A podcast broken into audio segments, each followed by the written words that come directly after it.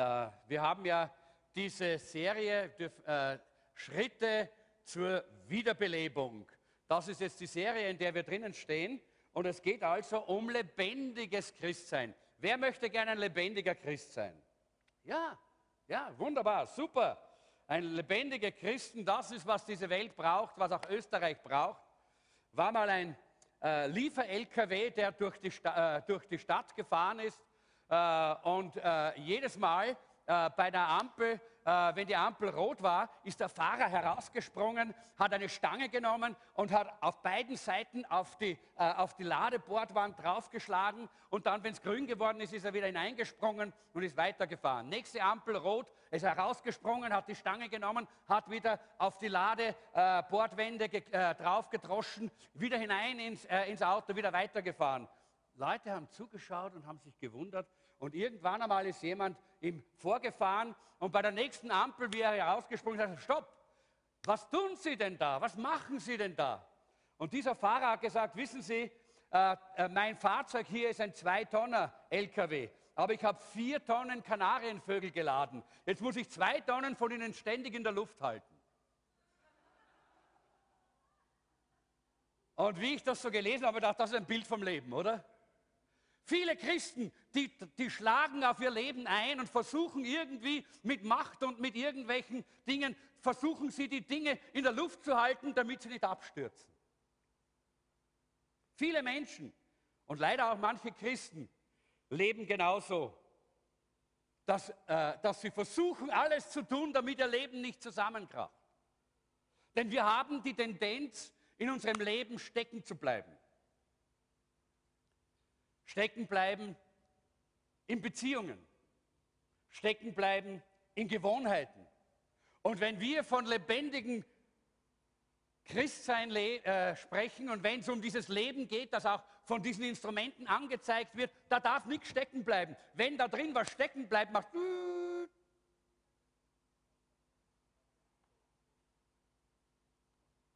Wir bleiben oft stecken in Trauer, wenn wir einen lieben Menschen oder irgendetwas verloren haben. Wir bleiben ste stecken in Ärger oder in Zorn. Wir bleiben stecken manchmal in unserer Arbeit. Wir bleiben stecken manchmal auch in einer sexuellen Beziehung oder einer sexuellen Gewohnheit.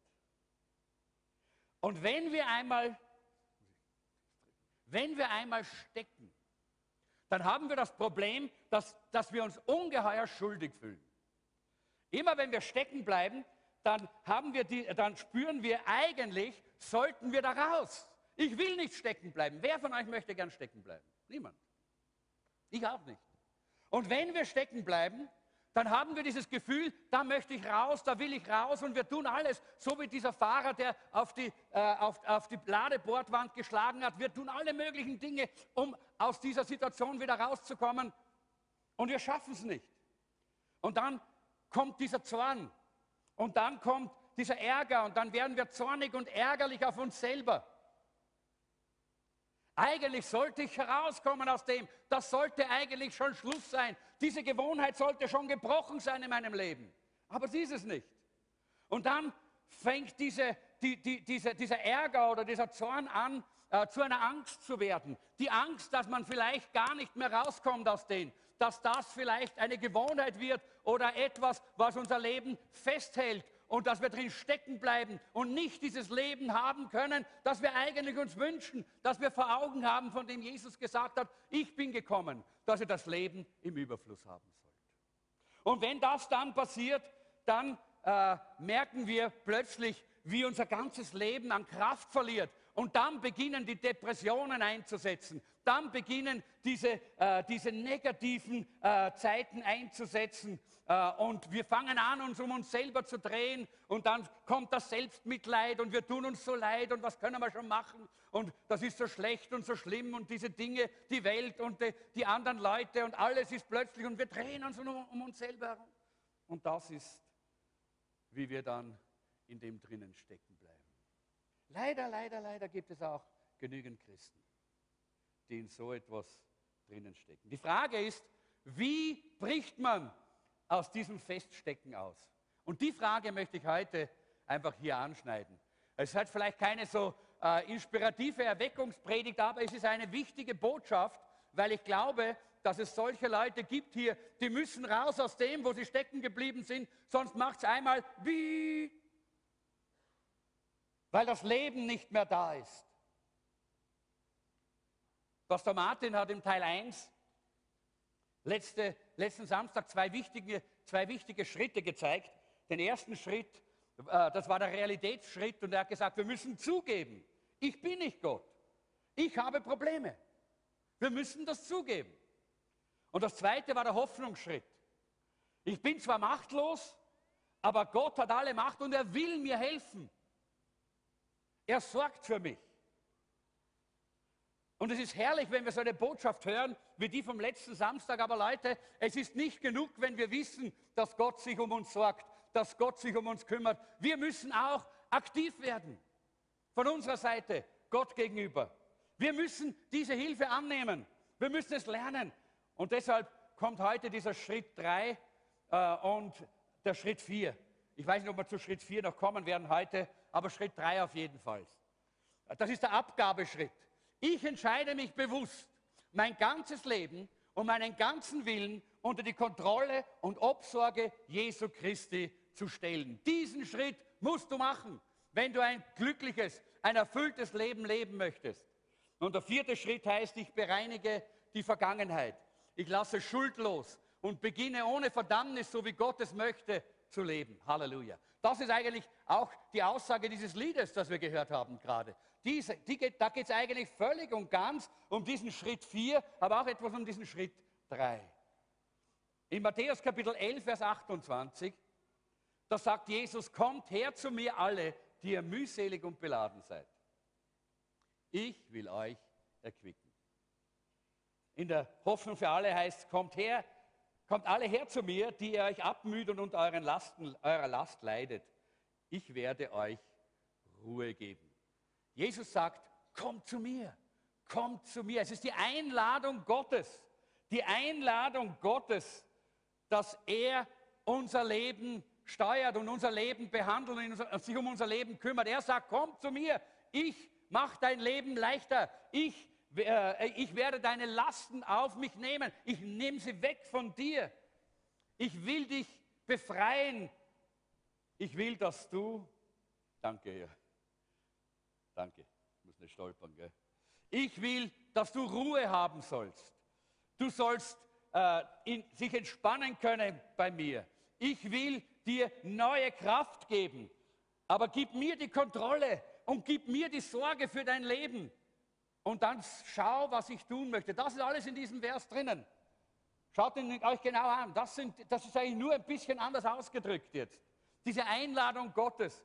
Das Leben wird viel leichter werden und es wird weniger stressig sein, wenn du mir dein Leben anvertraust und die Kontrolle gibst. Was für eine herrliche Einladung, oder? Wer empfindet, dass das eine super Einladung ist? Ja, super. Super. Und warum haben so viele sie nicht angenommen? Warum hat man sie nur teilweise auch angenommen? Warum leben doch so viele Menschen, leider auch manchmal so viele Christen, noch immer nur in der Hälfte oder einem Teil von dieser Fülle, die hier Gott uns anbietet? Die Frage ist heute, was hält mich von diesem Schritt 3 ab? Das Erste, und es gibt hier eine ganze Menge von, äh, von Punkten, es gibt noch viel mehr, ich habe nur einige hier. Äh, das Erste ist Stolz. Stolz hält uns ab, dass wir uns völlig und ganz Gott ausliefern und ihm die Kontrolle über unser Leben geben. Stolz. In Sprüche 18, Vers 12 heißt es, Stolz führt zum Sturz. Bescheidenheit aber bringt zum Leben oder zu Ehren. Stolz führt zum Sturz. Wie viele, wie viele von euch sind Väter? Ja. Und wenn wir irgendwo unterwegs sind, mit der Familie, mit dem Auto, wie viele von euch, wenn wir nicht mehr, genau wissen, wie es weitergeht, aber das ist ja heute eigentlich gar nicht mehr möglich, weil wir ja alle ein GPS haben, wir haben ja alle ein Navi, aber früher war das so. Wie viele von euch würden das zugeben und sagen, jetzt bleibe ich mal stehen und jetzt frage ich mal, wo wir sind. Nein, da fährt man lieber noch einmal herum und noch einmal herum und die Familie quengelt schon und alle sind schon lästig, aber man will nicht sagen, ich weiß es nicht. Ja? Diesen Stolz kennen wir, oder? Wir Väter, wir Männer. Wie froh bin ich für den GPS.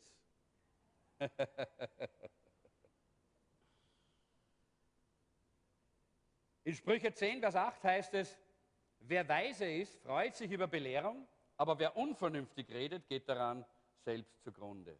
Vielleicht bist du noch nicht so weit, dass du diesen Schritt auch wirklich gehen möchtest, dass du dich völlig und ganz und bedingungslos, darum geht es eben. Es geht nicht nur darum, einmal sich zu bekehren, einmal eine Entscheidung zu treffen für Jesus, sondern es geht darum, sich bedingungslos, bedingungslos heißt völlig und ganz ratzeputzekal Jesus Christus zu übergeben. Darum geht es eigentlich. Vielleicht bist du noch nicht so weit und sagst, na, ich weiß es nicht, ich äh, möchte meine, die Kontrolle meines Lebens nicht an Jesus abgeben, äh, ich bin noch nicht so bereit, das zu tun. Na gut, dann brauchst du vielleicht noch eine größere Dose Leid, eine Dosis äh, Schwierigkeiten, Probleme, Nöte, und Gott ist gerne bereit, dir das zuzugestehen, damit du auf ihn hörst. Er bringt es nicht, aber er lässt es geschehen. Damit wir hören, damit wir hören auf seine Stimme, weil er möchte, dass wir völlig und ganz ihm gehören und nicht unter dieser schmerzhaften Last der Probleme und der Nöte und des Steckenbleibens ständig leiden müssen. Der zweite Grund, warum man diese, äh, warum man oft diesen Schritt nicht macht, ist Schuld. Schuld wird uns immer davon abhalten, diesen Schritt zu machen, weil wir schämen uns, Gott zu bitten oder Gott zu, zu sagen, Gott, nimm mein Leben in deine Hand. Im Psalm 40, Vers 13 lesen wir diese Stelle, da heißt es, von allen Seiten dringt Unheil auf mich ein. Meine Sünden haben mich eingeholt. Es sind so viele, dass ich sie nicht mehr überblicken kann. Sie sind zahlreicher als die Haare auf meinem Kopf.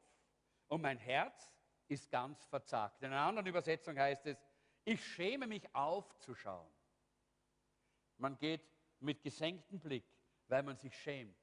Man schämt sich, dass man versagt hat. Man schämt sich, dass man wieder zu Fall gekommen ist. Man schämt sich, dass man stecken geblieben ist. Man schämt sich, dass diese Gewohnheiten, diese schlechten Dinge im Leben noch immer nicht überwunden sind. Man schämt sich.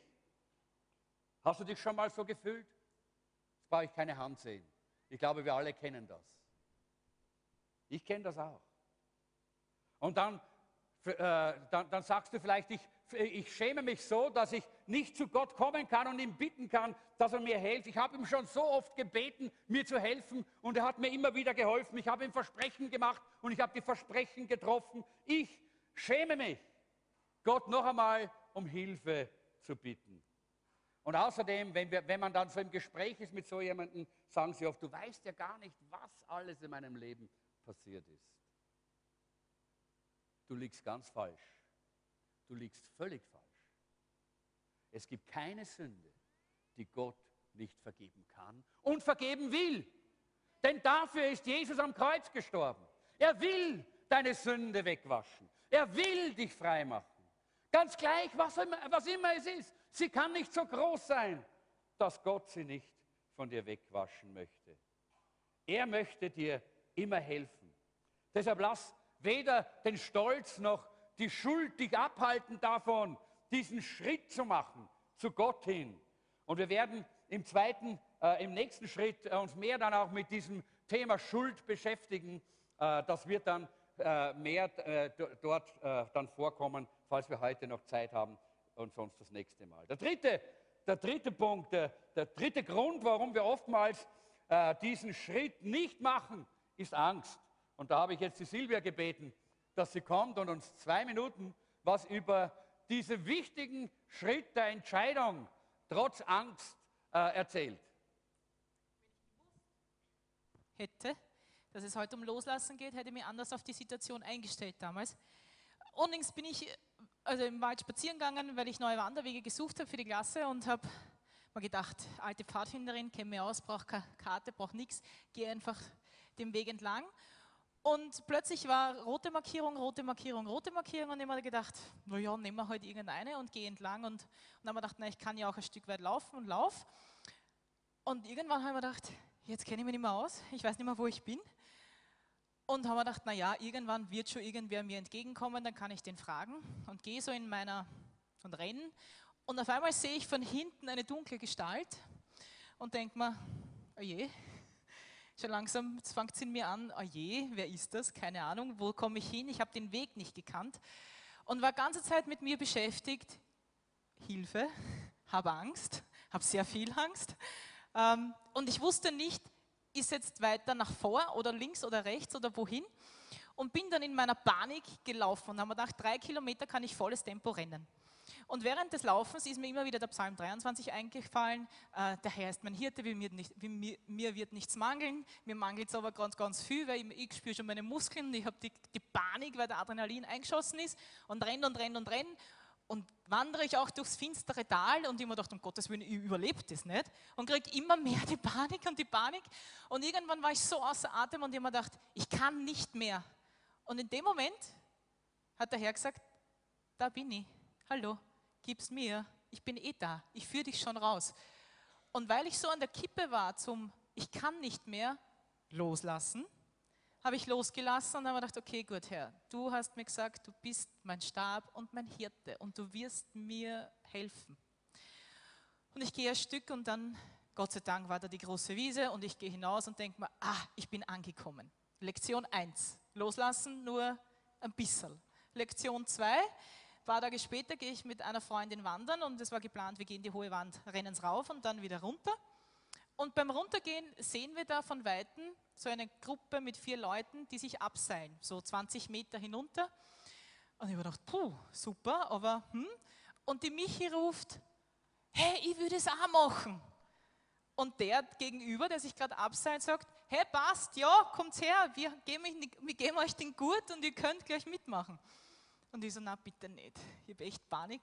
Aber man, Gruppenzwang und Michi war die Erste und steht oben und ich bin unten gestanden und habe fotografiert und der gibt dir halt Instruktionen und die stellt sich halt so an die Kante und ich höre noch, wie sie ruft, ich habe zwei Kinder. Und ich habe mir gedacht, da ist Panik. Und dann lässt sie sich halt so runter und noch immer Panik und irgendwann hat sie gesagt, ah, das ist so super. Und ich dachte, okay, gut, dann musste ich auch. Und der, der, der, der, der, der legt dir den Gurt an und sagt dann, jetzt stellst dich an die Kante, Beine breit, 45 Grad, abspringen, rechtes Seil nicht loslassen. Und an dem Punkt da, das waren Sekunden, geht da der, das Leben durch den Kopf und denkst da entweder Leben oder Tod. Ein anderer, der das oft macht, denkt sich fallen lassen oder nicht fallen lassen. Für mich war es Leben oder Tod. Und dann stehst du da und ich habe mir dann gedacht, Herr, jetzt entweder geht es an oder es ist aus. Und ich habe so die Panik gehabt. Und es ist genau diese eine Sekunde da, wo du da stehst an der Kante und wo du dann sagst, und jetzt? Und das war Kontrolle abgeben, weil dann war freier Fall und es war so, ah. aber bis dorthin war es, um Gottes Willen. Aber dann Absturz, freier Fall. Super. Danke, Silvia. Ja. Äh. Wer von euch war denn schon mal abseilen auf einem Berg? Eins, zwei, ja, drei, zumindest vier, ja. Äh, ich habe das auch äh, vor vielen Jahren gemacht auf einem, einer Felswand in der Sulzfluh. Äh, da war das ähnlich auch so das erste Mal. Und ich habe das auch so erlebt. Es ist dieser, die, genau dieser Moment, dieses Loslassen. wenn ich nicht losgelassen hätte zu dem Zeitpunkt, dann würde man wahrscheinlich heute noch meine, mein Gerippe nach 35 Jahren dort äh, bestaunen können von dem, der, der, der, der nicht gewagt hat, sich zu entscheiden. Ja? Weil das ist es. Oder auch, und das ist auch interessant, wenn man dort nämlich, äh, wenn man dort steht, man muss sich, es heißt, ins Seil fallen lassen. Ja? Und wenn man unentschieden oder halb entschieden ist und so halb rausgeht, dann plötzlich hängst du da und kommst nicht mehr weiter. Ja? Und dann ist es eine sehr schlechte Erfahrung. Halbe Entscheidungen, halbe Hingabe sind immer eine schlechte Erfahrung. Aber wisst ihr, ich habe dann doch, nachdem ich auch so ein Stoßgebet äh, zum Herrn äh, damals gerichtet habe und gesagt habe, Herr, nimm meine Familie und sorge für sie. Und dann habe ich mich ins Seil fallen lassen. Und dann habe ich gemerkt, wie einfach es geworden ist. Das war so schön dann, wie ich da hinuntergegangen bin an der Wand entlang. Das war einfach und schön. Aber am, äh, am, im Moment der Entscheidung war Angst da. Und Leute, das hält uns sehr oft ab, dass wir uns völlig und ganz Gott hingeben. Deshalb ist es wichtig, dass wir verstehen, immer wenn wir diese Entscheidung treffen, wird diese Angst ein, äh, hier, sich, sich, hier bei uns äh, breit machen. Und wir müssen immer die richtige Entscheidung, radikal für Jesus, radikal uns in seine Hände fallen lassen und ihm anvertrauen. Das ist wichtig. Da eine lustige Geschichte auch, äh, die dazu ganz gut passt. Ein Mann ist auch von einem Felsenvorsprung hinuntergefallen und während er so hinunterstürzt, hat er äh, mittendrin dann plötzlich doch einen Zweig erwischt und hat sich an dem Zweig festgehalten. Und es ist er dort gehangen, so äh, waren 150 Meter runter, 150 Meter rauf. Äh, und, äh, und, und, und er hat geschrieben, Hilfe, Hilfe, ist da jemand, Hilfe, Hilfe. Und plötzlich hört er die Stimme Gottes. Und Gott sagt, hier ist dein Gott, vertraue mir, lass den Ast aus, ich fange dich unten auf.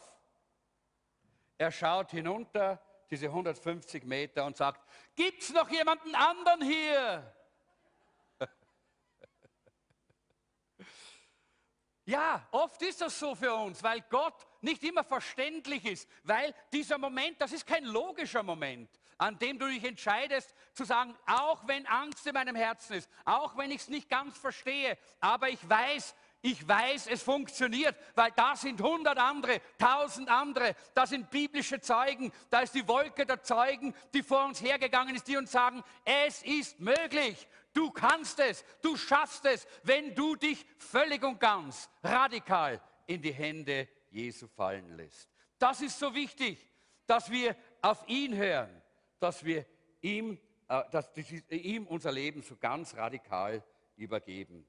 Äh, manchmal haben Leute Angst davor, sich äh, Gott äh, hinzugeben oder zu übergeben, äh, weil sie Angst haben, was er tut. Was wird er dann tun? Na, vielleicht macht er mich zu einer Nonne oder vielleicht muss ich ein Priester werden oder, äh, oder irgend so ein komischer Typ, nicht?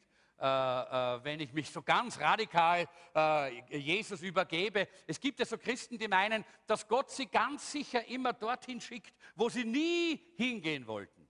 Ja? Und dass er ganz sicher ist, dass er will, dass sie das tun, was sie nie tun wollten und was sie auch gar nicht tun können. Und dass sie vor allen Dingen auch jemanden heiraten müssen, den sie nie heiraten würden, möchten. Ja? Aber Gott wird das einfach so machen. Aber Gott ist ja nicht dumm. Versteht ihr? Aber das ist der Teufel, der uns so belügt. Das ist der Teufel, der uns so belügt. Nein, Gott will das Beste für uns und er weiß, was das Beste ist in unserem Leben. Denn er liebt uns Halleluja. Und dann gibt es auch Leute, die sagen, ja, ich lasse mich von niemandem kontrollieren. Ich möchte, mich, äh, ich möchte einfach nicht kontrolliert werden. Ich, von niemandem und von nichts. Wie dumm bist du? Oder? Wie dumm bist du und wie, wie, wie sehr betrügst du dich selber? Du bist die ganze Zeit kontrolliert. Kontrolliert von den Medien, kontrolliert äh, von, von, von der, wir haben gehört, Peer Pressure, ja, von, der, von, der, von der Menge, von der, von der Gesellschaft, kontrolliert von deinen eigenen Lüsten, kontrolliert von der Sünde. Du bist ständig kontrolliert. Es gibt nur eine Möglichkeit, äh, dass du frei wirst, dass du dich für Jesus entscheidest. Das heißt, du entscheidest dich für jemanden, der dich kontrolliert, der dich liebt. Freiheit bedeutet, ich entscheide mich, die Kontrolle Jesus zu übergeben und nicht mich einfach kontrollieren zu lassen von dieser Welt und von der Gesellschaft und von allen, die rings um mich herum sind. Freiheit bedeutet, du darfst wählen, wer dich kontrolliert. Und Jesus Christus ist der Beste. Der nächste äh, äh, Grund, warum Menschen diese Entscheidung nicht treffen, sind Sorgen. Sorgen halten, die, halten uns ab davon, uns ganz und völlig in die Obhut Jesu zu übergeben, ihm ganz und, äh, äh, zu vertrauen und alles zu übergeben. Äh, und äh, es, heißt es heißt hier, alle eure Sorgen werfet auf ihn, sagt das Wort. Er sorgt für euch. Sehr oftmals äh, äh, verwechseln wir nämlich auch die, die Zeit, wo Dinge vorbereitet werden, geplant werden, wo Dinge entschieden werden, äh, mit der Zeit, wo Dinge dann auch äh, durchgeführt und, äh, und gemacht werden und im Detail dann auch wirklich äh, zu Ende gebracht werden. 19, 1963, glaube ich, war es, da hat John F. Kennedy folgende Ansage gemacht. Er hat gesagt, zum, wir werden bis zum Ende dieses Jahrzehnts einen Mann auf den Mond schicken. Und das war eine Ansage und eine Entscheidung. Waren die Probleme gelöst? Bei weitem nicht. Man wusste noch gar nicht, wie man auf den Mond fliegt. Und man wusste gar nicht, was einem da erwartet. Zu der Zeit war man noch weit weg von all diesen Dingen. Aber er hatte eine Entscheidung getroffen in, in, äh, und die hat dann natürlich das ausgelöst, dass dann der Prozess begonnen hat. Leute, wenn wir unser Leben radikal und völlig Jesus übergeben wollen, dann dürfen wir nicht warten, bis die Dinge alle so in Butter sind, bis keine äh, großen Probleme mehr da sind, bis wir alles verstehen, bis alles auf der Reihe ist. Nein, dann werden wir uns nie entscheiden. Nie. Vor mehr als 45 Jahren habe ich damals gesagt, mitten im Wald, habe gesagt, Herr Jesus, wenn du wirklich lebst und wenn du auferstanden bist, dann komm und nimm mein Leben in deine Hand. Ich verstehe zwar nicht alles, ich weiß es zwar nicht, aber ich entscheide mich radikal. Nimm, was ich bin und was ich habe. Und heute stehe ich hier. Wenn ich das damals nicht gemacht hätte, dann könntet ihr heute in Salzburg einen Grabstein, nein, war in Wien eigentlich, ja, in Wien irgendwo, da würdest du ihn gar nicht finden, auf dem riesigen Zentralfriedhof würde ich wahrscheinlich irgendwo in einem armen Grab liegen. Aber die Entscheidung war, getroffen zu einer Zeit, wo nicht alles, wo ich nicht alles verstanden habe, wo nicht alles noch schon klar und, äh, und aus, äh, aus, äh, durchdacht war. Und das ist, was wir oftmals vergessen. Wir machen uns Sorgen wie wird es werden, wenn ich ganz mein, Le mein Leben dem Herrn gebe? Wenn ich meine ganze Zeit dem Herrn gebe? Wenn ich mein ganzes Geld dem Herrn gebe? Wenn ich meine ganze Kraft und meine Begabungen dem Herrn gebe? Was wird da kommen? Wie wird es werden? Was wird er tun? Und da geht unser Computer und unsere Gedanken. Leute, das ist gar nicht notwendig. Er weiß besser. Er weiß es besser. Er ist die Nummer eins Intelligenz in diesem Universum da braucht es deine kleine Hilfe von deinem kleinen Hirn gar nicht. Und wisst ihr, manchmal haben wir auch die Sorge, ja, aber was ist, wenn das nicht hält? Wenn ich mich jetzt so radikal heute entscheide, ich übergebe dem Herrn mein ganzes Leben, meine Gefühle, meine Zeit, mein, meine Kraft, meine, äh, meinen Willen, mein alles übergebe ich ihm. Ich weiß nicht, ob das hält. Vielleicht, vielleicht halte ich das nicht durch.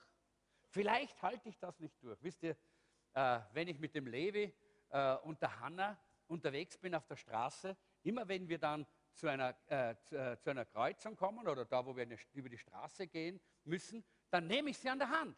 Keine Frage. Ja? Ich nehme sie an der Hand und dann gehen wir an der Hand hinüber. Und dann kommt schon vor, besonders auch bei der Hanna, mitten, dann, mitten in der Straße möchte sie sich losreißen. Ja? Sie möchte los, weil sie weiß, sie kann das. Ich kann das, sagt sie. Ich kann das, ich kann das, ich kann das. Sie ist ja sehr gescheit. Ja? Aber wisst ihr, was passiert dann? Mein Griff wird stärker. Ich lasse sie nicht los. Glaubt ihr, ich lasse sie loslaufen dort? Nein. Warum? Weil ich bin ein guter Opa. Dankeschön für den Applaus. ja, wisst ihr, so ist es doch auch mit Gott. Wir glauben manchmal, Gott hält uns nicht fest. Er sorgt dafür, dass wir das Ziel erreichen. Er hält uns fest in seiner Hand. Er sorgt dafür, dass wir es schaffen, nicht wir mit unserer Kraft. Nicht wir. Ja, wir sind manchmal deppert und dumm und möchten ausreißen und möchten weg. Aber er hält uns fest. Er lässt uns nicht fallen. Er lässt uns nicht aus. 1. Timotheus 1, Vers 12. Der Apostel Paulus, er war so ein guter Kenner Gottes. Er hat Jesus so gut gekannt. Er hat gesagt, ich kenne den, auf den ich mein Vertrauen gesetzt habe. Und ich bin überzeugt, dass er die Macht hat das mir anvertraute Gut unversehrt bis zu jenem Tag zu bewahren, an dem Jesus Christus wiederkommt. Ist das nicht herrlich? Ich weiß es, ich bin gewiss, ich habe die Sicherheit, er wird das tun. Gott sagt, ich halte fest, du brauchst dir keine Sorgen machen. Was immer Gott dich bittet oder von dir will, er gibt dir auch die Fähigkeit die Kraft dafür. In Philippa Kapitel 1, Vers 6 sagt der Apostel Paulus, ich bin überzeugt, dass Gott, der etwas so Gutes in eurem Leben angefangen hat, dieses Werk auch weiterführen und bis zu jenem großen Tag zum Abschluss bringen wird, an dem Jesus Christus wiederkommt. Ich bin gewiss, er wird das tun, sagt hier der Apostel Paulus. Diese Gewissheit, die, äh, die, äh, die löst uns von diesen Sorgen und das ist wichtig, damit wir diese Entscheidung radikal treffen. Leute, nur wenn wir eine radikal hingegebene Gemeinde sind, können wir diese Stadt und dieses Land verändern. Das nächste, was manchmal auch äh, da ist, sind Zweifel. Und ich möchte da äh, vielleicht eine Geschichte eben aus der Bibel ein bisschen herausgreifen. Äh, ich habe nur zwei, äh, drei Verse oder vier daraus äh, hier in eure Unterlagen geschrieben, aber wir nehmen die ganze Geschichte. Vielleicht geht es dir so, dass du sagst, ich möchte ja glauben, aber irgendwie mein Glaube ist, ist zu klein, er reicht nicht. Mein, mein Glaube ist nicht stark genug. Ja? Äh, dann, dann, musst du diesen Vater, heute ist, äh, heute ist zwar nicht Vatertag, aber morgen ist Vatertag in Amerika, für die, die es nicht wissen. Ja? Bei uns war letzten Sonntag Vatertag, morgen ist Vatertag in Amerika und es ist schön, im Jesuszentrum sind wir mit, äh, gerade mittendrin und wir feiern Vatertag auf zwei Enden, auf zwei Seiten. Und genau dieser Vater, der, äh, und ich, ich glaube, jeder Vater kann sich ein bisschen hineinversetzen in die Situation dieses Mannes. Äh, es heißt hier ein, in Vers 17, einer aus der Menge, in Markus 9, antwortete, Meister, ich bin mit meinem Sohn gekommen, ich wollte mit ihm zu dir, weil er einen stummen Geist hat. Und er erzählt dann, dass dieser Geist diesen Sohn immer wieder reißt und ins Feuer wirft und ins Wasser wirft und versucht ihn umzubringen. Und, äh, und das muss eine furchtbare Situation sein. Ein Vater, der zuschauen muss, wie sein Sohn, wie sein Kind geplagt wird von einem dämonischen Geist, von einer Macht, die sein Leben zerreißen möchte. Was für eine schreckliche Situation. Und dieser Mann kommt zu Jesus und sagt, eigentlich wollte ich dir mein Kind bringen, aber da sind diese, äh, diese Schackeln da, diese Jünger oder äh, die, die da, da mal antrennen bei dir. Äh, und die haben da äh, versucht, aber die schaffen gar nichts. Ja? Die, sind, die sind Nullen, die können gar nichts. Ja? Und dann, wisst ihr, und dann sagt er, sagt er zu Jesus, aber wenn du etwas kannst, was für eine Aussage. He? Der Vater sagt zu Jesus, er hat natürlich Jesus auch noch nicht so gut gekannt, aber er sagt, wenn du etwas kannst, dann hilf mir. Wenn du etwas kannst, dann erbarm dich uns und hilf uns. Und Jesus sprach zu ihm, du sagst, wenn du etwas kannst? Da ist der Mann, der auf dem Wasser gegangen ist, da ist der Mann, der den Sturm gestillt hat, da ist der Mann, der, äh, der, äh, der äh, Wasser in Wein verwandelt hat, da ist der Mann, der mit äh, einigen Broten und wenigen Fischen äh, fünf, äh, fünf bis zehntausend Menschen gespeist hat und der sagt, wenn du was kannst. Und Jesus antwortet ungefähr so, ach so, du sagst, wenn du was kannst, na gut, okay. Alle Dinge sind möglich dem, der da glaubt. Und da schreit dieser Vater, ich glaube, hilf mir heraus aus meinem Unglauben. Und wisst ihr, das war genug für Jesus. Der Bub wird gesund, wird befreit von dieser dämonischen Macht. Du brauchst keinen Superglauben. Du brauchst keinen Monsterglauben. Du brauchst nur Glauben wie ein Senfkorn. Denn die Bibel sagt, wenn ihr, Senfkorn, äh, wenn ihr Glauben habt wie ein Senfkorn, dann ist euch nichts unmöglich. So wie dieser Vater. Herr, ich möchte glauben und ich möchte mich dir so radikal und hundertprozentig übergeben. Ich weiß, ich schaffe es nicht, ich schaffe es nicht durchzuhalten, aber ich glaube dir, vertraue dir, bitte hilf meinem Unglauben. Und das genügt. Es geht nicht um die Größe des Glaubens, sondern um die Größe dessen, an den wir glauben wo wir unseren Glauben hin platzieren. Und wenn wir unseren Glauben auf Jesus richten, dann wissen wir, dass er, dem, dem alle Macht gegeben ist im Himmel und auf Erden, dass er uns auch helfen kann in jeder Situation. Es gibt Leute, die sind so Glaubensriesen, die haben so gigantischen Glauben, den sie dann auf irgendwelche komische Dinge setzen und dadurch versagen sie. Auf sich selber zum Beispiel. Man glaubt an sich selber. Ja. Was für eine Dummheit. Nicht, da, ist, da bist du schon vom, vom Anfang weg zum Scheitern verurteilt. Aber wie gesagt, Glaube äh, ist, äh, Zweifel ist oftmals das, was uns abhält, uns ganz Jesus zu übergeben. Dann, wie mache ich jetzt, jetzt äh, kommen wir zu dem zweiten Punkt, wie mache ich, äh, äh, mache ich jetzt diesen Schritt, diesen Schritt drei? Ich glaube, das erste haben wir das letzten, letzten Samstag gehört, nämlich äh, ich nehme Jesus, Gottes Sohn, als meinen Erlöser an. Wir alle haben letzten Samstag gehört, wie wichtig das ist, dass Jesus der Herr in unserem Leben ist, dass wir ihn in unserem Herzen haben. Und ich möchte das einfach hier noch einmal unterstreichen. Wenn jemand da ist heute, der Jesus noch nicht im Herzen hat, du hast noch nie eine Entscheidung für Jesus getroffen, dann ist es klar, dass dein Leben aus, äh, außer Kontrolle ist. Dann ist es klar, dass dein Leben nicht ein schönes, ausgeglichenes Leben ist. Dann ist es selbstverständlich, dass du in deinem Leben irgendwo zwischen Himmel äh, und, äh, und, äh, und äh, Erde oder Himmel und Hölle hängst und versuchst das Beste draus zu machen, aber du wirst nicht glücklich werden. Aber heute ruft dich der Herr. Heute ladet Jesus dich ein und sagt, kommt her zu mir alle, wenn ihr Probleme und Schwierigkeiten habt, wenn ihr mühselig und beladen seid. Ich will euch Frieden geben für eure Seele. Das Zweite ist, ich nehme Gottes Wort als den Standard für mein Leben an. Das ist auch ganz wichtig, weil wir, äh, das Wort Gottes muss die Grundlage sein.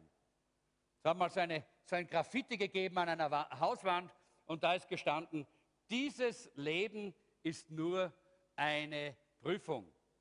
Das ist nur eine Prüfung. Wenn es nämlich echtes Leben sein würde, dann würde auch eine Gebrauchsanweisung mitgeliefert worden sein.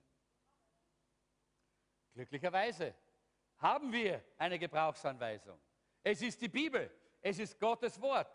Gott sagt uns, äh, welche Standards wir in unserem Leben brauchen, wie unser Leben ausschauen soll, was in unserem Leben wichtig ist. Alles hier in seinem Wort. In 2 Timotheus 3, Vers 16, da heißt es, denn alles, was in der Schrift steht, ist von Gottes Geist eingegeben. Und dementsprechend groß ist auch der Nutzen der Schrift. Sie unterrichtet, in der Wahrheit, deckt Schuld auf, bringt auf den richtigen Weg und erzieht zu einem Leben nach Gottes Willen. Und drittens, ich nehme Gottes Willen als, meinen, als meine Lebensstrategie, als mein Lebensziel an. Das heißt, was will Gott von mir? Weißt du, was Gott von dir will? Kennst du den Willen Gottes für dein Leben? Darum geht es auch sehr wichtig, ist sehr wichtig. Das Erste, was ich in der Früh tue, wenn ich aufwache, ist, dass ich sage, Herr, du hast mir einen neuen Tag geschenkt, was willst du heute? Du hast einen Plan für meinen Tag. Ich möchte in deinem Plan, in deinem Willen heute leben. Nicht nach meinem eigenen Denken, nicht nach meinen Plänen, nach deinen Plänen. Und eines der Gebete, die ich gelernt habe zu beten und immer wieder dem Herrn zu sagen, bitte Herr, mach das, ist, Herr, synchronisiere mein Herz mit deinem Herzen, damit ich weiß, was auf deinem Herzen liegt, da, damit ich weiß, wie du denkst, damit es mir klar wird, was für Schritte du möchtest. Und Gott tut das so gerne, denn äh, wir wissen ja auch von David, der gesagt hat, ich freue mich am Willen Gottes. Und Jesus sagt selber einmal, als er hier war, äh, das ist meine Speise, dass ich den Willen tue des, der mich gesandt hat und vollende sein Werk. Das ist wirkliche Erfüllung für unser Leben, wenn wir den Willen Gottes tun. Äh, lass uns mit, mit, äh, mit all diesen Männern Gottes und mit Jesus sagen, Gott, ich bin bereit, alles zu tun. Ich bin bereit, überall hinzugehen. Ich bin bereit, zu jeder Zeit dir zu dienen. Ich muss es gar nicht verstehen, was du willst von mir. Ich tue es, weil ich weiß, dass du das Beste für mich hast. Und alles, was du tust, tust du aus diesen Gedanken der Liebe und des Friedens, die du für mein Leben hast. Und dann wird Gott meine Strategie. Er ist die Strategie für mein Leben. Das war jetzt so der Schritt Nummer drei. Völlig und radikal uns dem Herrn auszuliefern, in allen Bereichen unseres Lebens. Und der Schritt Nummer vier gehört eigentlich dazu. Und es mu äh, muss ich zumindest noch die Einleitung zu diesem Schritt machen. Wir werden wahrscheinlich nicht alles schaffen.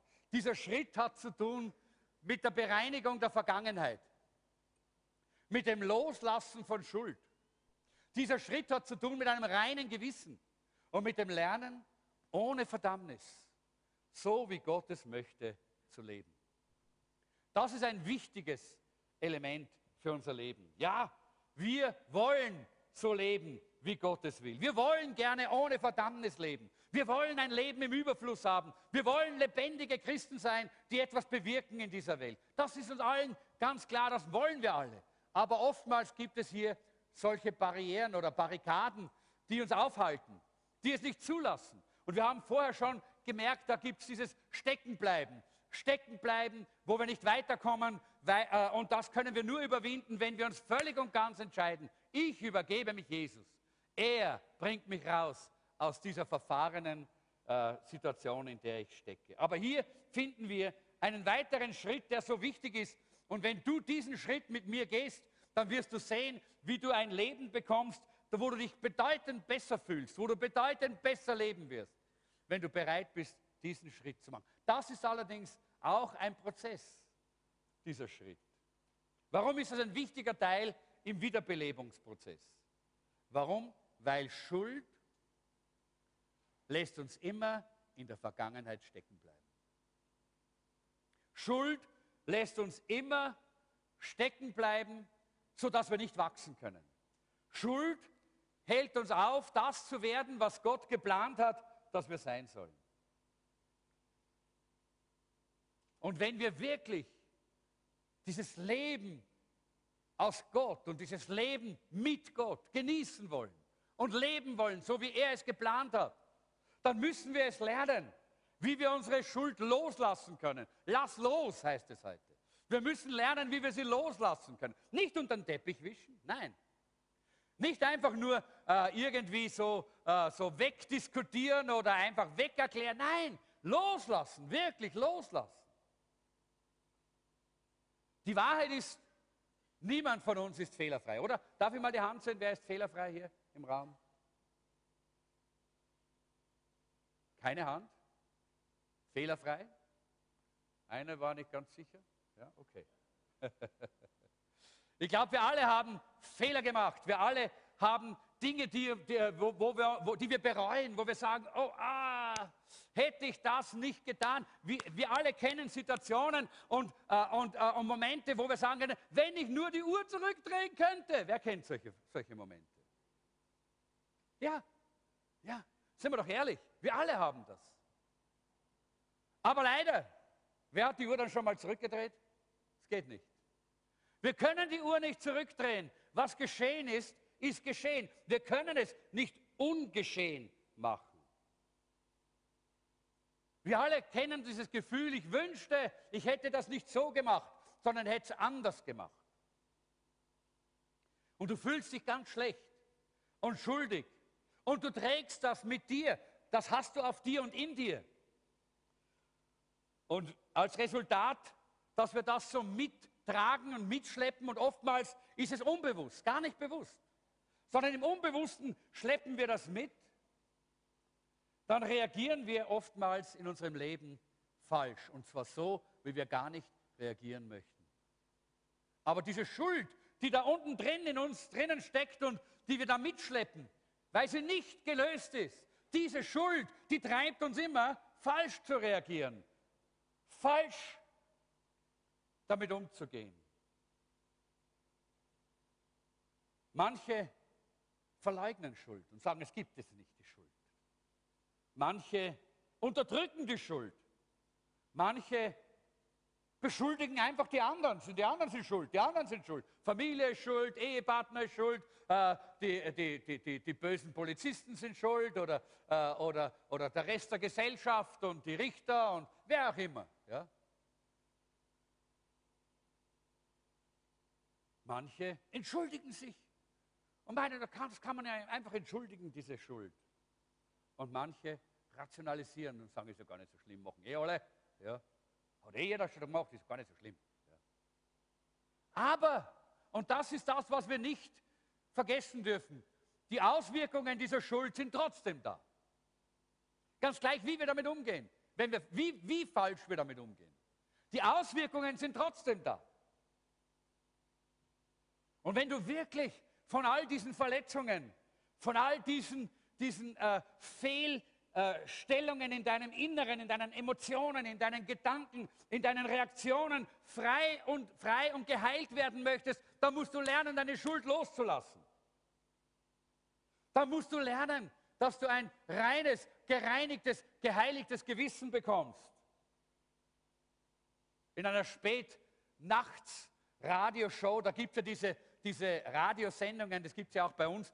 Äh, wir haben das übrigens mal gemacht von CMP, von der christlichen Medienproduktion aus. Da sind wir äh, einmal im Monat sind wir nach Tarvis gefahren, das ist an der Grenze von Italien äh, nach Österreich. Damals gab es dort Privatradio in Österreich, gab es es damals noch nicht. Und wir konnten von dieser Radiostation dann nach Österreich hinein Radio äh, ausstrahlen. Wir haben jeden Tag Radio, christliche Radiosendungen gehabt. Viele Menschen haben das Evangelium gehört. Und wir sind dann da runtergefahren und ich kann mich erinnern, wir, wir haben das äh, Nightlight, haben wir das genannt, diese Sendung. Nightlight, Nachtlicht. Ja. Wir haben um zwei Uhr nachts angefangen, bis, äh, oder was, eins, eins bis drei, drei oder, ein, oder zwei bis vier. In, in dieser zwei Stunden ja, haben wir christliche Musik gespielt, äh, haben Zeugnisse äh, äh, gehabt von Christen, wie, wie Gott sie geheilt hat, wie Gott sie ermutigt hat, wie Gott sie befreit hat. Und dann haben wir die Leute eingeladen, uns anzurufen. Äh, und es war eine offene Telefonleitung und die Leute haben angerufen. Und die Leute waren so verzweifelt teilweise. Und die Leute waren so kaputt innerlich, ja. Mitten in der Nacht, wo sie eigentlich, das war, war in der Nacht von Samstag auf Sonntag. Das ist die Nacht, wo die meisten Selbstmorde passieren. Das ist die Nacht, wo die meisten Ehen kaputt gehen. Das ist die Nacht, wo die meisten Gewalttaten auch passieren, weil die Menschen frustriert sind. Weil alle haben die Erwartung, jetzt am Wochenende, da geschieht was, was mein Leben endlich in die richtige Richtung bringt. Und die Leute haben angerufen und waren so verzweifelt. Und wir, wir haben ihnen immer angeboten, wir beten für sie. Wir beten für sie. Wir haben für sie gebetet. Wir haben, äh, haben ihnen Trost zugesprochen, das Wort Gottes gelesen, haben sie zu Jesus Christus geführt, haben mit ihnen gebetet, dass sie Jesus kennenlernen. Aber wisst ihr, da war auch so eine Sendung, äh, und in dieser Sendung, da ist ein, äh, ein Psychologe äh, äh gesessen und äh, der hat, die, der, hat dann beantwortet, äh, diese, diese Telefonate beantwortet. Und da hat eine Person angerufen, und ich muss das direkt lesen, weil das so eigentlich so interessant ist. diese Person hat angerufen und hat gesagt, ich bin so voll mit Schuld. Und das quält mich so dermaßen. Und ich weiß nicht, was ich mit dieser Schuld tun soll. Was soll ich damit tun? Bitte geben Sie mir eine Antwort. Wie kann ich diese Schuld loswerden? Und dieser Psychiater, der dort diese Sendung äh, als äh, Moderator geleitet hat, hat geantwortet, Sie können diese Schuld nicht loswerden. Sie müssen einfach nur lernen, mit Ihrer Schuld zu leben.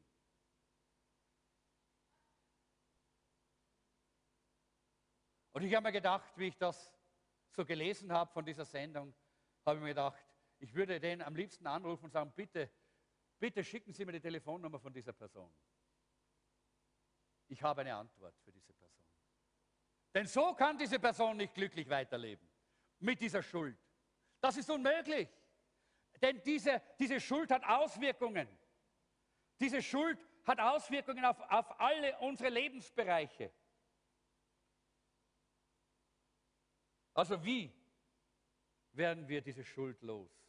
Indem wir diesen vierten Schritt machen auf, dieser, auf diesem Weg zur Wiederbelebung, dass wir lebendig sind. Ja, das gehört dazu, ganz, ganz wichtig, Leute, denn vielfach sind deshalb Christen nicht so in der Fülle der Kraft, nicht so in der Fülle der Freude, nicht so begeistert von Lobpreis, von Anbetung, von, Aus, äh, von Einsatz, von Evangelisation, weil diese Probleme nicht gelöst sind, weil diese Schuld nicht losgelassen worden ist. Ja, man hat mal zwar was gesagt und was getan, aber es ist noch immer ein Problem. Es ist immer noch da. Es ist immer noch Einfluss davon da. Und ich sage euch, wenn du bereit bist, diesen Weg zu gehen, diese Schritte zu machen, dann kannst du das erleben, was im Psalm 32 steht. Was steht da? Psalm 32. Voll Glück und Freude sind alle, denen Gott ihr Unrecht vergeben und ihre Schuld ausgelöscht hat. Nicht nur ihre Schuld auf die Seite geräumt. unter den Teppich gekehrt. Nein, ausgelöscht heißt es hier. Und darum geht es eigentlich hier. Das ist, was wichtig ist. Weil Schuld, und damit, das ist der letzte Punkt, mehr schaffen wir heute nicht mehr. Schuld zerstört das Selbstvertrauen. Du kannst keine Person mit Selbstvertrauen sein, wenn du Schuld hast in deinem Leben. Weil du wirst immer über deine Schultern schauen. Hat das jemand gesehen? Hat mich jemand erwischt? Oh, was ist, wenn das jetzt ans Licht kommt? Oh, wenn das jetzt jemand weiß oder wenn jemand merkt oder wenn das irgendjemandem zu Ohren kommt, uh, was wird dann sein mit mir? Diese ständige Furcht, diese ständige, äh, diese ständige Angst raubt unser Selbstvertrauen. Leute, das ist so wichtig, dass wir das verstehen. Schuld hat immer Auswirkungen. Und manchmal glauben wir, es ist bereinigt. Und dann sind wir so unsicher in unserem Leben. Wir, sind, wir haben kein Selbstvertrauen. Und dann fragen wir uns, warum. Und ich sage dir warum. Weil du mit deiner Schuld noch nicht so richtig umgegangen bist am Kreuz von Golgatha. Weil du noch nicht deine Schuld losgelassen hast. Weil du deine Schuld noch nicht bekannt hast, erkannt, bekannt, bejaht und dann auch losgelassen hast. Und da gibt es Schritte zu tun. Wir haben so viele Angebote, auch in unserer Gemeinde. War gerade vor kurzem dieses äh, ewige Wegeseminar wieder. So eine wichtige Zeit, wo man genau da auf diesem Punkt einen Schritt machen kann, der einem in die Freiheit setzt, dass man Selbstvertrauen kriegt, dass man diese, äh, diese Einflüsse der Schuld aus seinem Leben wegbringt, damit man ein wirklich, äh, ein, ein wirklich erfülltes Leben leben kann. Die Frage ist immer, was geschieht, wenn andere das merken? Ich möchte mit einer eher lustigen und doch tragischen Geschichte äh, vielleicht schließen. Äh, vor vielen Jahren äh, hat äh, Sir Arthur Conan Doyle, wisst ihr, wer das ist? Das ist der Schreiber von Sherlock Holmes, äh, den Sherlock Holmes Geschichten. Äh, und er war so ein richtiger Witzbold. und eines Tages hat er sich gedacht, jetzt möchte ich mal so einen richtigen Streich spielen und hat fünf sehr prominenten Engländern einen äh, anonymen Brief geschickt, in dem gestanden ist, alles ist herausgekommen, flieht sofort, flieh sofort. Innerhalb von 24 Stunden haben alle 24 England verlassen gehabt. Das sehen wir, wie Schuld unser Leben so belastet, so unsicher macht. Dass Momente, wo wir eigentlich, was eigentlich nur ein Witz hätte sein sollen, hätte eigentlich nur eine lustige Anekdote sein sollen, unser Leben grundlegend erschüttern kann, weil dieses Problem der Schuld nicht gelöst ist. Ich glaube nicht, dass wir jetzt, oder sollen wir vielleicht doch noch zu dem Punkt kommen, dass wir einen Schritt weitergehen. Vielleicht noch, dass wir sehen, Schuld zerstört auch deine Beziehungen. Das ist auch sehr wichtig. Schuld, äh, Schuld äh, lässt uns nämlich in verschiedener Art und Weise reagieren. Manchmal äh, reagieren wir unüberlegt oder, oder sehr, sehr barsch oder sehr hart äh, oder sehr ungeduldig, weil Schuld, ohne dass wir es genau wissen, aber da unten drin im Unterbewusstsein Schuld hier äh, einen Einfluss hat auf, unser, auf unsere Reaktionen.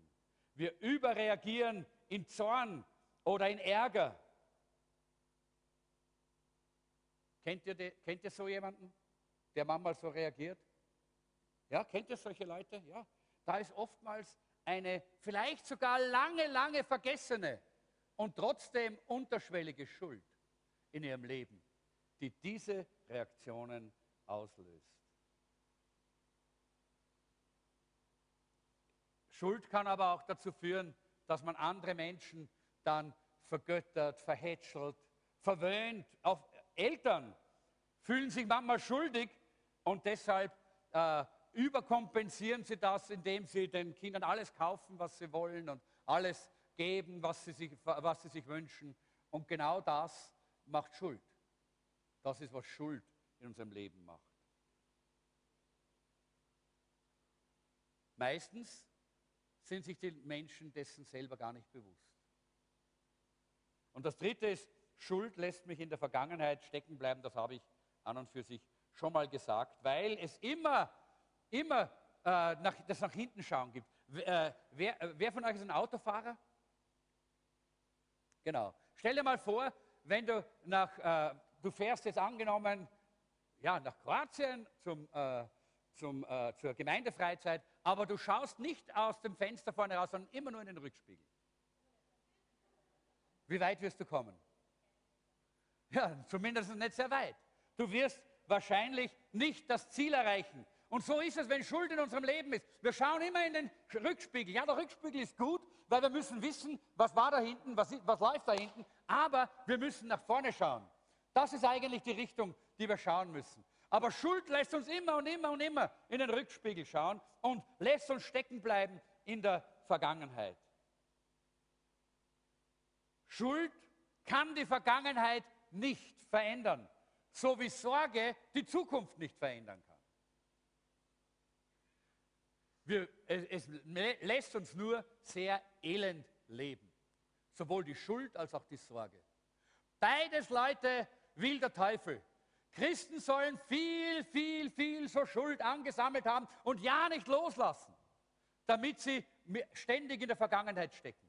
Und Christen sollen sich Sorge, Sorge, Sorge, Sorge machen über die Zukunft, damit sie sich ja nicht glücklich, erfüllt äh, fühlen und wirklich in dieser Welt was bewegen können. Außerdem kann Schuld dich krank machen.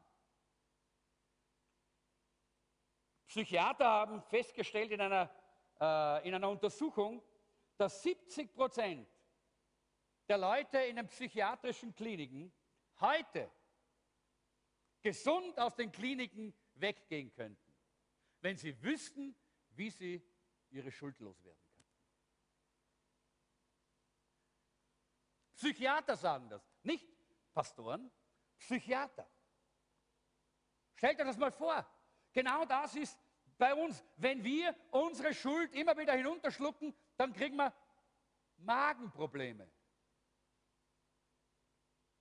Wenn wir ständig immer nur reden über äh, unsere Schuld und unsere Sorgen und über das, dann bekommen wir psychische Probleme, seelische Probleme.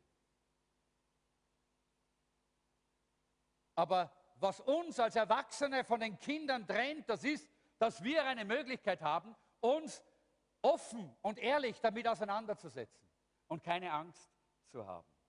Wenn du sagst, ich möchte in meinem Leben vorankommen, ich möchte, dass mein Leben geheilt wird, ich möchte, dass mein Leben gesund ist, ich möchte in der Fülle Gottes leben, ich möchte zu all dem werden, was Gott geplant hat, dass ich sein soll, dann ist es dran, dass du eine Entscheidung triffst. Die erste Entscheidung war der Schritt Nummer drei, dass du dich völlig und ganz Jesus Christus übergibst. Völlig und ganz.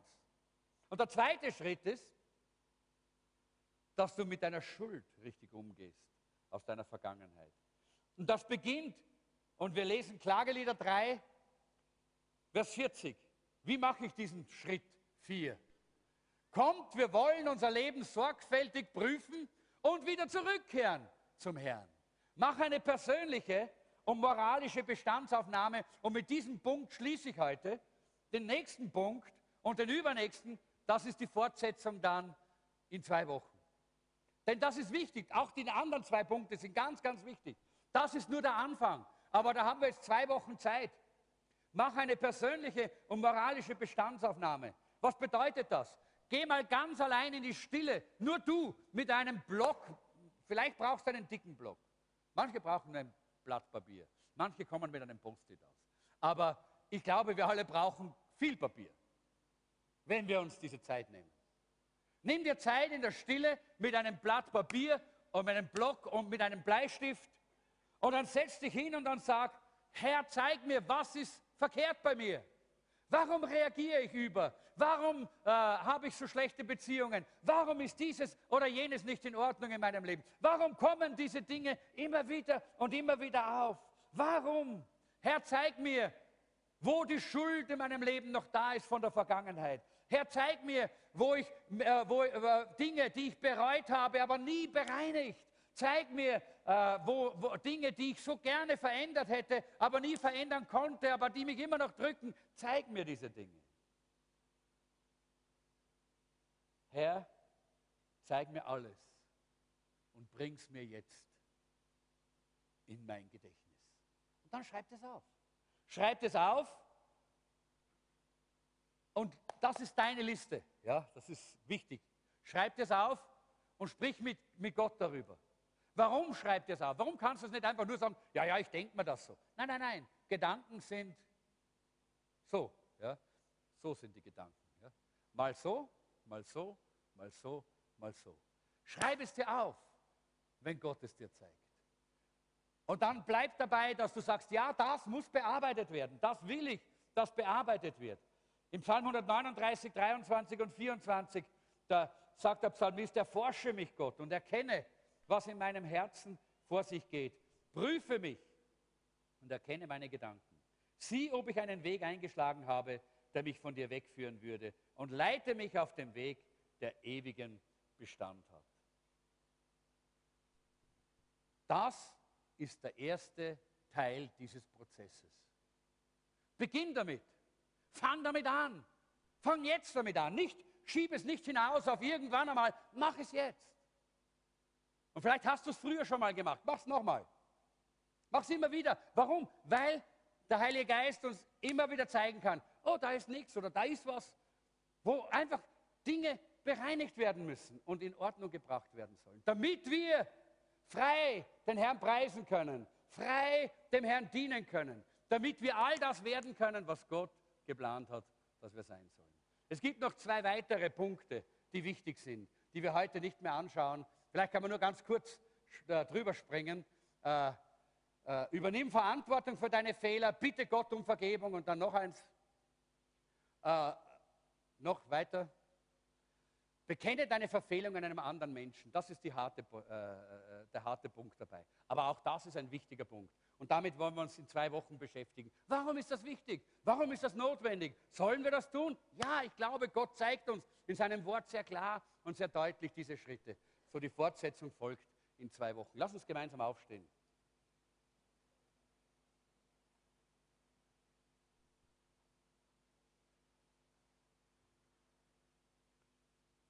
Wir wollen einfach schließen hier. Und ich möchte jetzt gar nicht einen emotionalen Aufruf machen, weil das auch keine emotionale Botschaft war. Sondern das war eine sehr nüchterne Botschaft. Eine Botschaft, an der du arbeiten sollst.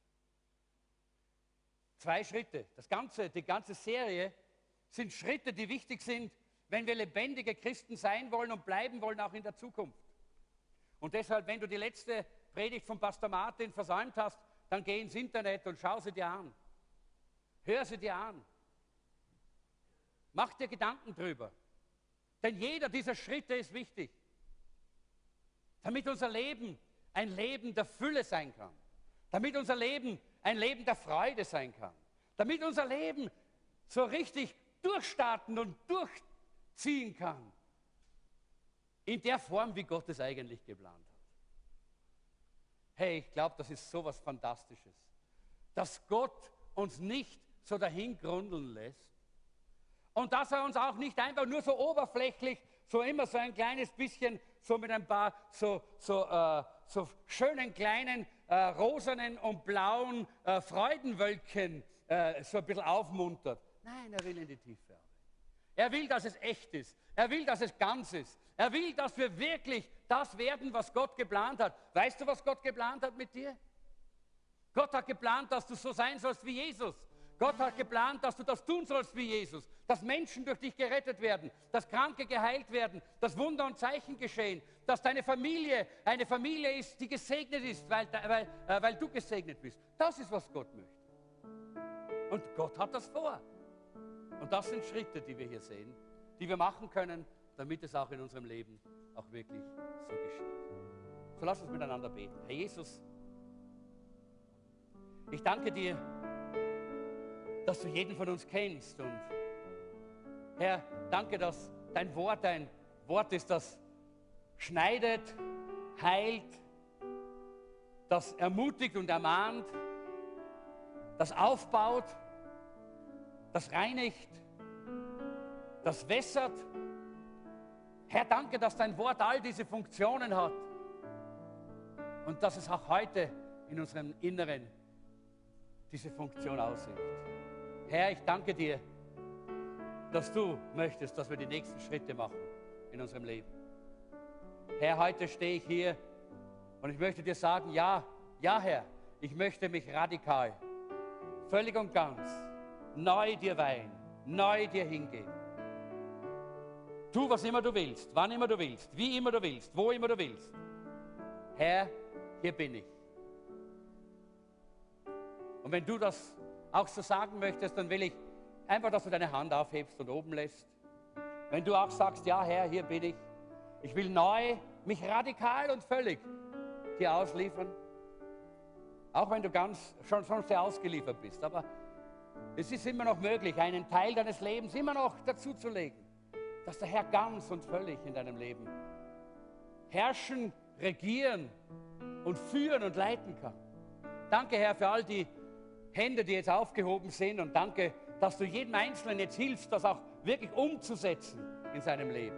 Dass es Wirklichkeit, Realität ist. Nicht nur heute in diesem Gottesdienst, sondern morgen und übermorgen und nächste Woche und die kommenden Wochen und Monate, so lange bis du wiederkommst. Denn du hast gesagt, das, was wir von dir empfangen, das kannst du uns bewahren bis an den Tag deiner Wiederkunft. Halleluja. Danke, Herr, für diese neue Hingabe, die viele jetzt vollzogen haben. Danke, Herr. Danke, Herr. Und Herr, jetzt danke ich dir auch dafür, dass du uns frei machen möchtest von jedem Anflug von Schuld. Wir wissen, dass es keine Verdammnis gibt für die, die in Christus Jesus sind. Aber Herr, wir wissen, dass oftmals Reste dieser Schuld in uns drinnen sind, die uns immer noch plagen, die uns immer noch nachlaufen und die wir loswerden wollen. Herr, wir wollen nicht falsch reagieren. Herr, wir wollen nicht äh, an unserem Leben vorbeileben. Herr, wir wollen die ganze Fülle deines Lebens ausleben, da wo wir sind. Und Herr, ich bitte dich jetzt ganz besonders, dass du kommst mit deinem Heiligen Geist und dass du uns hilfst, dass wir so eine äh, Lebensaufnahme, äh, so ein Inventar für unser Leben machen können. Damit all diese Te Bereiche und Teile, auch wenn sie ganz klein sind, einfach in unserem Leben einmal offenbar werden. Und damit du uns helfen kannst, dass wir es loslassen können. Dass wir nicht nur unser Leben loslassen, sondern auch unsere Schuld loslassen. Und dass wir damit frei, frei, befreit, erneuert, gesegnet und erfüllt in die Zukunft leben können. Voller Freude, jauchzend, jubelnd, weil wir befreit worden sind. Danke, Herr. Dein Wort gibt uns hier so wunderbare Beispiele. Wir nehmen das an. Hilf uns, Heiliger Geist. Geh mit uns. Im Namen Jesu.